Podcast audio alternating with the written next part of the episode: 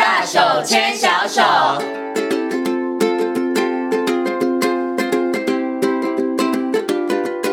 这里是教育广播电台，您现在所收听到的节目呢是遇见幸福幼儿园，我是贤琴。接下来呢，在我们节目当中要进行的单元是大手牵小手的单元。那么在今天的单元当中，要跟所有的听众朋友、所有的爸爸妈妈呢一起来讨论一个问题哦，叫做感觉统合。相信呢很多的爸爸妈妈都听过感觉统合，但是你知道感觉统合是什么吗？它对于孩子的发展来说又有哪些重要性呢？在今天节目当中呢，很高兴的就为大家邀请到西西亲子教育中心的呃徐瑜婷老师呢，来到空中，跟所有的听众朋友、所有的爸爸妈妈呢，一起来好好的谈谈感觉统合。首先呢，先跟我们的徐老师问声好，Hello，徐老师你好，贤琴你好，各位听众朋友大家好，我是徐老师。嗯，今天呢，徐老师要跟大家好好来谈谈感觉统合。其实真的应该好多人都听过感觉统合，你随便在网络上爬文，你有一。打感觉统合，哇，它会出来非常多的文章哈。但是感觉统合它到底是什么呢？感觉统合，我们先说这个理论基础，其实是一位博士叫 Aris，他大概在一九六零七零年代提出来的。那这个理论在讲什么？其实他在谈的是我们人类的大脑出生哦，其实，在。在肚子里面，在妈妈的肚子里面，其实他的大脑已经开始在做一些学习吸收。那环境里面，其实我们都知道会有很多的感觉刺激，嗯、有视觉啦、听觉、嗅觉、味觉，还有触觉，还有接下来我们后续会谈的前庭觉、本体觉，这些丰富的感觉刺激都会进入到我们的大脑。嗯、大脑呢会做一个吸收、同整、处理。最后产生一个比较合适的行为，嗯哼，所以刚才我们说的这一整个的处理过程、同整、调节，最后 output 出来一个行为，这样的过程其实就叫做感觉统合。所以感觉统合，你可以把它看成是大脑这一颗很像 CPU 的东西，嗯，它的运算能力、它的处理运算能力，或许这样解释大家应该会比较好理解哦。这样子大家可能很容易懂了。嗯、那如果呢，我们的运算处理能力不好的话，当然我们的工作效能就不是太好。没错，是这样子吗？不管你 不管你灌了什么软体 App，其实它都跑不动，大概就是这个概念。哦，所以。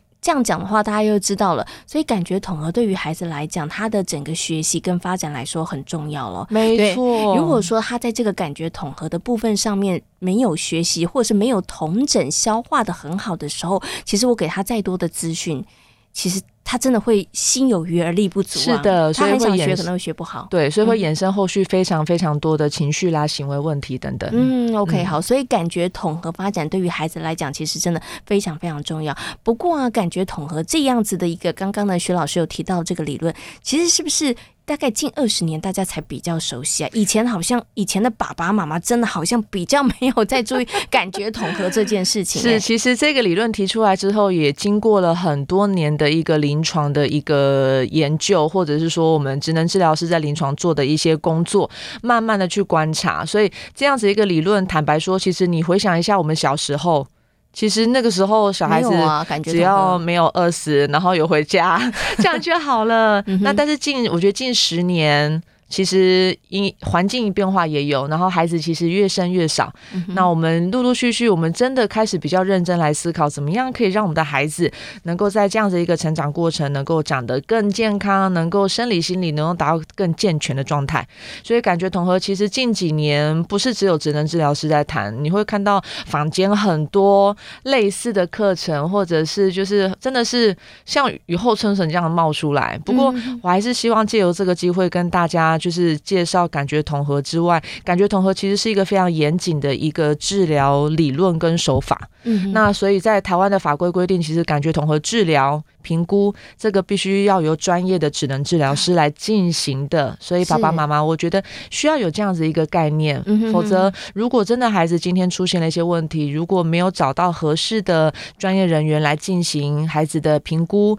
后续的讨论治疗，我觉得真的会耽误孩子的黄金期。嗯，OK，好，所以刚刚呢，徐老师提到这一点非常的重要，因为说真的，感觉统合的观念对于年轻的爸妈来说，其实大家大概都有这样子的一个观念哈。好，然后你也会觉得说，哎，我的孩子可能在学习成长的过程当中有哪些部分上出了问题？很多的父母亲他马上就想说，哦，他可能感觉统合有问题，嗯、对，然后想说，那我应该去找呃人来协助他。但是如果你找的不是专业的职能治疗师的话，就像这徐老师说的，那就有点可惜了，因为你有这样的概念，你也意识到这样的问题，但是你没有找对人，对，那可能其实对于孩子的帮助协助其实就不大了。哈，好，那我们呢要回来再好好再谈谈这个感觉统合。刚刚有讲了感觉统合，这个徐老师的解释跟这个比喻，我觉得让大家很容易懂，就是 那个电脑的主机 CPU 啦，对不对？它如果呢没有。统整的很好的时候，其实你塞再多的东西都没有办法，他的表现就不会很好哈。嗯、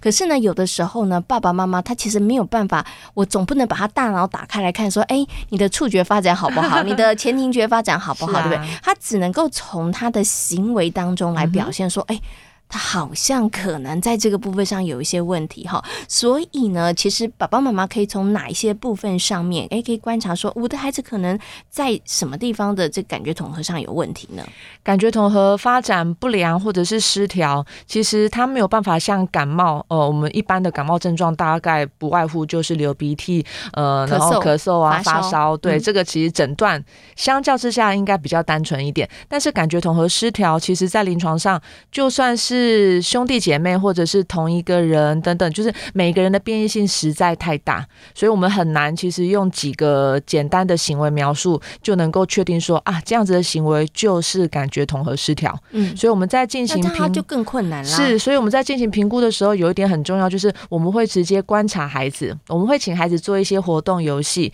那在当中去观察孩子的一些行为、情绪表现，以及我们会跟家长做一个比较清楚、仔细的一个。会谈，因为毕竟比最了解孩子的绝对是家长，所以我们会去收集孩子从小到现在他的一些发展。有没有爸比妈咪观察到一些细节？可能爸比妈咪没有留意到，其实那个时候可能就是一个 sign，一个一个迹象出来。嗯，好，所以这个东西其实，在我们在做评估的时候，这是一个两个非常重要的部分。我们实际观察，同时我们还会跟家长做很仔细的会谈。嗯，因为去要去收集一些相关资料。嗯，所以针对感觉统合失调这个部分，呃，我今天只能简单举一些可能爸比妈咪在网络上或者是比较容易观察到。嗯，比如说，我们先从触觉来说好了。触觉如果有发生一些失调的状况，可能他从小会很明显的排斥，呃，可能穿特定厂牌的衣服，嗯，或者是他非常标签那种也是吗？呃，标签可能还好，但是还是得看孩子表现出来他的情绪反弹程度。嗯，有些真的太敏感的孩子，他可能连刷牙洗脸。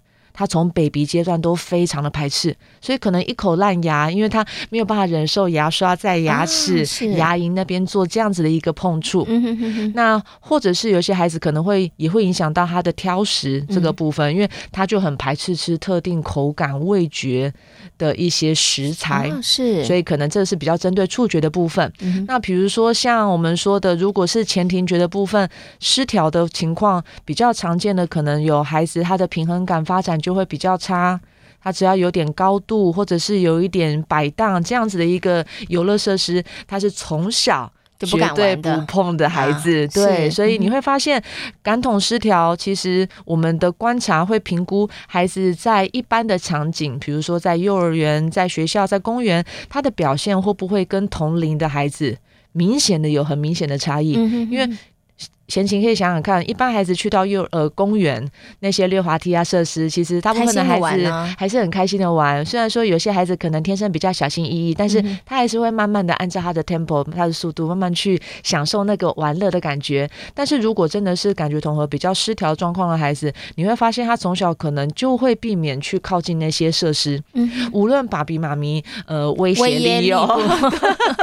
完全 完全没有办法让孩子去靠近那这个东西，所以当类似这样子很明显的一个不一样的状况出现的时候，爸爸妈妈可能真的要比较敏锐来思考，孩子是不是在这个部分的感官的接收处理能力有出现一些状况，以至于他没有办法像其他孩子一样尽情的享受这些游乐设施。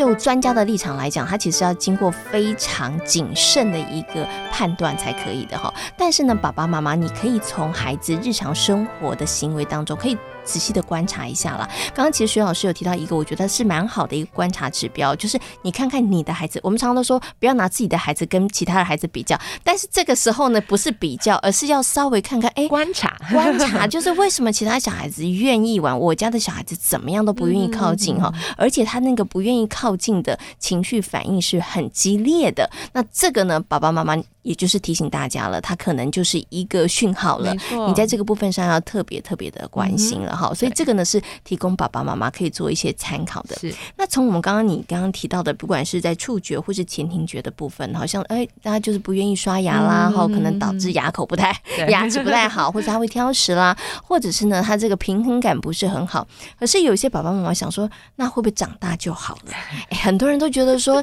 小时候嘛，对，就是比较不懂事。对不对？小时候发展没那么好，对，对我知道。但是长大他会不会就自己就 OK 啦，就没有问题啦？小时候比较怕生，不喜欢人家碰他，可是长大之后就懂事了，或是发展比较 OK 了，就没事了呢？其实这个东西啊，我就要稍微聊到，就是我其实到大学修了感觉统合的这一门课程之后，我才发现，其实我自己也是感觉统合失调哎、欸，真的，薛老师，你是感觉统合失调哪一个部分啊？我是属于前庭觉这个部分发展是比较欠缺的，所以我在上课的时候是被老师直接指说，哎、欸，徐玉婷，你就是那个我刚才说典型的那个前庭觉发展不好的，然后就马上就被就是叫出去当 demo 示范这样子。哦、所以回应到刚才贤琴的问题，感觉统合这样子一个发展不好，会变好啊？会不会变好？其实，呃，坦白说，你完全。不理他，这个孩子还是会长大。所以你看，徐老师现在也是长得好好的，嗯、对。可是我会说，感觉统合这样子的一个能力不良，这样子一个 CPU 处理能力没有到这么好的状态下，会影响到的是这个孩子他一路成长过程的生活品质。嗯，什么叫生活品质？比如说我们刚才的情境，在 playground，在那个游乐场，每一位孩子都玩得很开心。可是今天这个孩子，他因为他的某个部分有处理不好的状况，所以以至于他被剥夺了他跟其他孩子一样快乐玩耍的机会。嗯，所以是不是他在在跟人际互动？这样子的一个频率就会比别的孩子来的少。嗯，他就算很想玩，但是他没有办法去克服他那样子的一个调节不好的一个状况，所以可能会影响到他的交友，可能会影响到他的动作经验。嗯、那到了国小阶段，贤琴知道国小其实有很多动态的体育课，是球类运动、班级比赛。那这类型的孩子，可能就因为他没有办法从事这样的活动，可能永远都是只能当啦啦队。嗯，那当然也会影响到孩子的一些自信心，还有自。还有自我价值感，所以这些东西对比较隐微，比较可能跟他的学习、跟他的智力是没有关系的。但是我会说，如果感觉统合失调这样的状况，能够趁黄金期，能够趁年纪小的时候，能够尽量的帮孩子提升一点他的处理能力，让他的生活品质能够跟上其他孩子，有一个好的社交互动机会。其实对于这个孩子的心理发展，其实都是有加分的。所以呢，感觉统合能力不好，不止在孩子的，可能他们的可能一些行为表现，对于孩子来讲更长远的影响，可能是跟他的生活还有他的人际的部分上面，其实会产生更大的影响。你会觉得说，哎，我的孩子怎么好像没有什么好朋友？可是可能归咎的原因就是他的前庭觉不好，他的平衡感不好，所以每一次同学都不想要跟他一起同一队打球，或者是参加比赛。这真的是重点。对，对，所以你看这个问题归咎下来就是哇。原来是他的感觉统合不好，嗯，可是呢，想请问一下这个徐老师，那有很多爸爸妈妈说，可是那我现在万一已经错过那个黄金期了，对不对？像徐老师，你是长大之后才发现你的感觉统合不好，啊，到大三呢？那 那这样怎么办呢？是不是你知道，还是大了以后我发现了，还是能够改，还是其实大了感觉统合不好这件事情，大概就真的比较难改了？呃，我觉得如果你跟我一样是很大了才发现，我们也没关系嘛，反正我们就自我安慰一下，我们也长这么大了，但是可能我们在从事一些动态活动。我们在打球的时候，可能真的会比一般人比起来，可能真的会比较辛苦一点。但是也就放过自己。嗯、但是如果我们回到孩子阶段，感觉统合的黄金期，我们一般会说，其实大脑发育大概是零到六岁，真的是一个最快速、最密集的一个成长阶段。嗯、所以如果真的有一些失调的状况，能够及早发现，在学前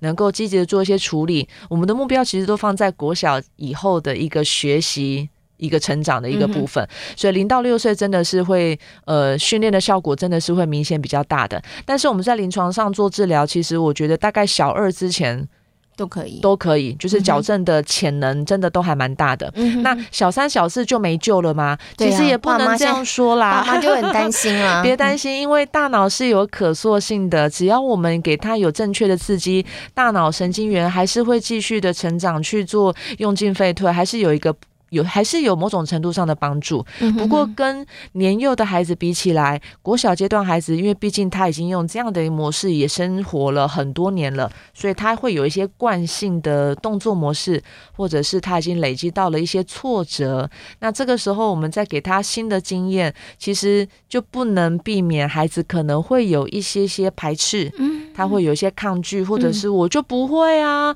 我不想要玩，因为我我做不到。嗯对，所以这些比较是自信、自尊这个部分，如果累积到国小，坦白说，处理起来真的稍微会比较辛苦一点点，无论是家长或孩子。嗯。而且他其实可能要花的时间比较长，是的，效果可能又不如可能孩子年纪比较小的时候来的好哈。所以呢，其实就孩子的感觉统合的发展期来讲，其实零到六岁呢，其实是非常关键的。所以如果爸爸妈妈发现你的孩子呢，其实在学龄前的时候，哎，有一些行为上面，你觉得好像比起其他的小朋友来说，他比较特别、比较特殊一点的话，你可能就要寻求一些专业的协助哈。孩子越小的时候，我们越能够针对这个部分上提供他一些协助。其实像他刚刚那个徐老师讲哈，也不是说小孩子上了小学之后就没有办法了，只是说你可能要花更多的功夫。而且我也发现，因为有的时候啊，职能治疗师在带着孩子在训练感觉统合的一些动作，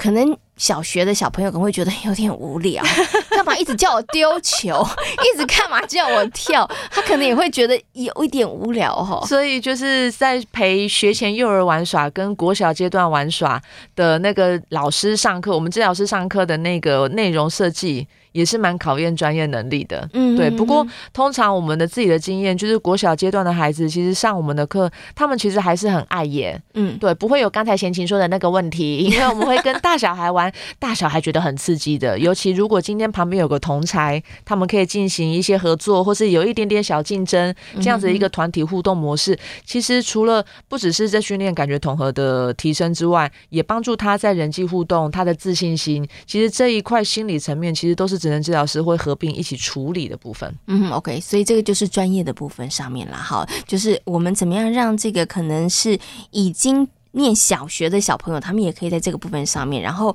其实刚刚你讲的很重要，就是哎，不要让他们觉得自信受损了。对，在他们的自尊的这个部分上面，其实也非常重要。所以你们也算是量身打造，针对不同的年龄层，那我们会做不同的可能感觉统合的这个训练。当然，应该每一个人的感觉统合训练应该都是量身打造的，因为每一个孩子其实他的状况发展其实都不太一样。所以，其实我刚才有提到，我们在评估的过程当中，就算是两个都是大班的孩子进来。来评估这两个孩子感觉统合处理，可能都是针对触觉或是本体觉比较弱，可是这两个孩子需要的呃处方需要的活动，他们其实绝对不会是一样。所以我们在给予孩子活动游戏的时候，外行人看起来那看起来都一样啊，就是呃滑板车啊，然后或是就是玩一些荡秋千，外行人看起来都一样。但是专业的职能治疗师其实他会知道，针对 A 跟 B 这两个不同孩子，我们给的强度。我们给的频率，还有孩子的反应，这其实一切都在我们的 monitor，在我们的监督，然后随时做调整。嗯，所以这个东西其实坦白说，一般非专业人员或者是家长，可能真的比较难理解感觉统合这一切发生在大脑里面的过程到底是什么样的模样。所以我觉得，如果爸爸妈妈后续有机会能够带孩子陪孩子去上一些相关的课程，其实跟职能治疗师有一个密切的讨论。嗯，对，去了解今天为什么老师会设计这样的活动，那回。到家之后，爸比妈咪可以怎么样的去陪伴孩子？一样同样的去给他这样子练习。嗯、我们重一我们重要的点要调控的部分是哪个？其实都可以跟治疗师做一个紧密的讨论合作。嗯，这对孩子的帮助才是最大的。嗯，我觉得这个部分上面其实是真的很需要的哈，因为这个就是专业。因为有的时候我们可能在看的时候就说啊，那个动作我也知道啊，原来这个可以训练这个，那我也来做这个事情。可是其实就像刚刚这个徐老师说的，可能强度的部分上面，还有一些细节的部分上面。一样可能都在地上爬，可是也许两个人爬的方式跟姿势上面其实是有些差别的。是的，这当然就跟他们的发展有一些关系。嗯、所以其实我觉得，从刚刚徐老师跟大家呃分享这一段里头，也提醒很多的爸爸妈妈，可能有人觉得说，哦，感觉统合很重要。哎，我知道某某某有去上那个感觉统合的课程，哎，他上那个不错，我也叫我们家小孩来做。可是你家小孩可能就不是那个问题，对，对。那而且就算可能有类似的问题，可是大家可能那个关键点。也不太一样，嗯、对，对，所以真的要建议爸爸妈妈，如果在这个部分上你有一些担心，你有一些怀疑的话，真的还是要找这个专业的职能治疗师哦，我觉得才是比较正确的。而且我们刚刚有提到了，零到六岁对于孩子来讲，他其实是一个非常重要的。黄金的关键期，对，如果你错过了，当然不是错过之后就不管他，也没也不是告诉大家错过之后你就放牛吃草哦，千万不行哦。就是错过之后，你要花更多的时间，不止爸爸妈妈辛苦，我觉得对于孩子来讲。他也很辛苦，因为刚刚这个徐老师有提到，因为孩子可能有一些习惯性的动作，你要他改，不要讲小孩啦，大人有些习惯的动作要改，其实真的都有一点点困难了哈。对，所以呢，在这个部分上面，真的要提醒我们的爸爸妈妈哈，也不要小看这个感觉统合。小孩子小的时候感觉统合有问题，长大不会真的不会自动好。像像徐老师啊，不是啊？其实呢，我也有一点感觉统合的问题。真的吗？对，像我的手眼协调就不是很好哦。所以贤琴一定很讨厌打球，对不对？没错，而且像我在练习运动的时候，拳击的运动、跳舞的运动，对我来讲就会有困难，是因为我们的那个平衡跟协调其实是有困难的。是可是这些呢，都是小的时候并不知道。原来我的感觉统合有问题，我的妈妈也错过了那个黄金治疗期。那长大之后呢？当然，我们也还是可以长长得好好的长大。可是，就像刚刚徐老师说的，我们会错过很多，我就没有办法靠跳舞跟别人进行社交活动。这就有点可惜了啦，所以真的为了孩子的成长跟学习，我觉得在这个部分上面，真的要请爸爸妈妈多用心一下，好好的观察你的孩子。如果你真的有任何的疑虑，或者是你有一些担心的话，记得我们就可以去找这个专业的职能治疗师。我们所希望做的努力，都是能够让孩子在生活跟发展上面会更好。没错，好，今天呢也非常谢谢呢积习亲子教育中心的徐玉婷老师呢，在空中跟所有听众朋友所做的精彩的分享，感谢。徐老师，谢谢。